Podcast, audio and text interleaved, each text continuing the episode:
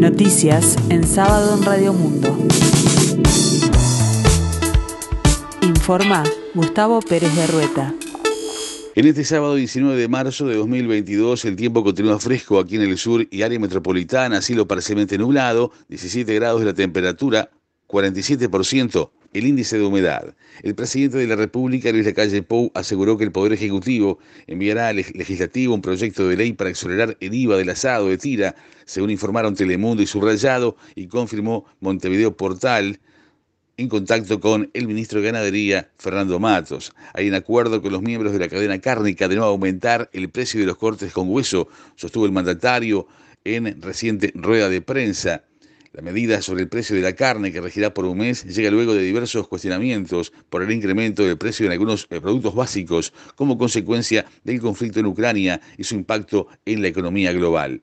Las autoridades del Ministerio de Salud Pública reafirmaron que en abril se revisarán las medidas sanitarias actuales que se aplican como forma de prevenir los contagios de COVID-19 y entre otras se levantará el requisito de presentar un test de antígenos para el ingreso al país, dijo a búsqueda el subsecretario de la cartera, José Luis Algián. Actualmente, para ingresar a Uruguay, las personas que se presentan una pauta de vacunación completa pueden adjuntar tanto un test PCR como de antígenos negativo. A partir de abril, ese requisito se levantaría.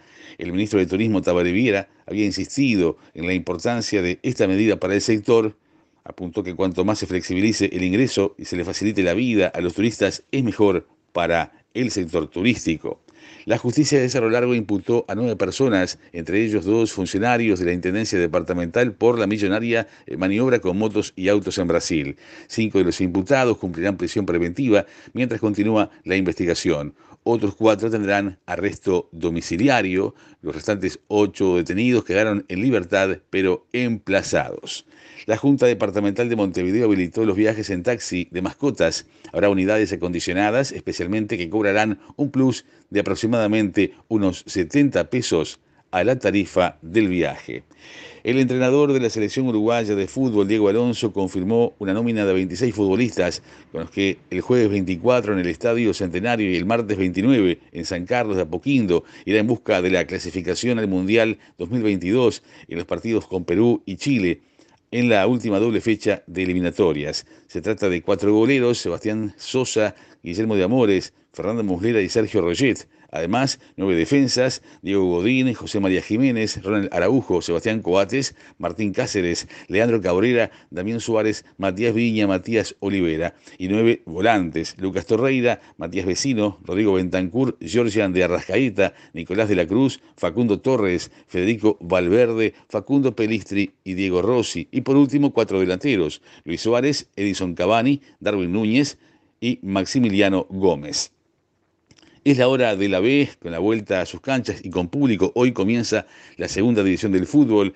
Los partidos para la primera fecha tendrán este orden. Hoy jugarán Rampla Juniors, Uruguay Montevideo en el Olímpico a las 10.15, Juventud y las Piedras Atenas en el Parque Artigas a las 15 horas, Miramar Sudamérica en el Capurro a las 16 y Central Español Racing en el Palermo a las 21. Mañana Lorán Cerro, Villa Española en el Trócoli a las 10.15 horas y La Luz Progreso en el Supichi a las 16 horas.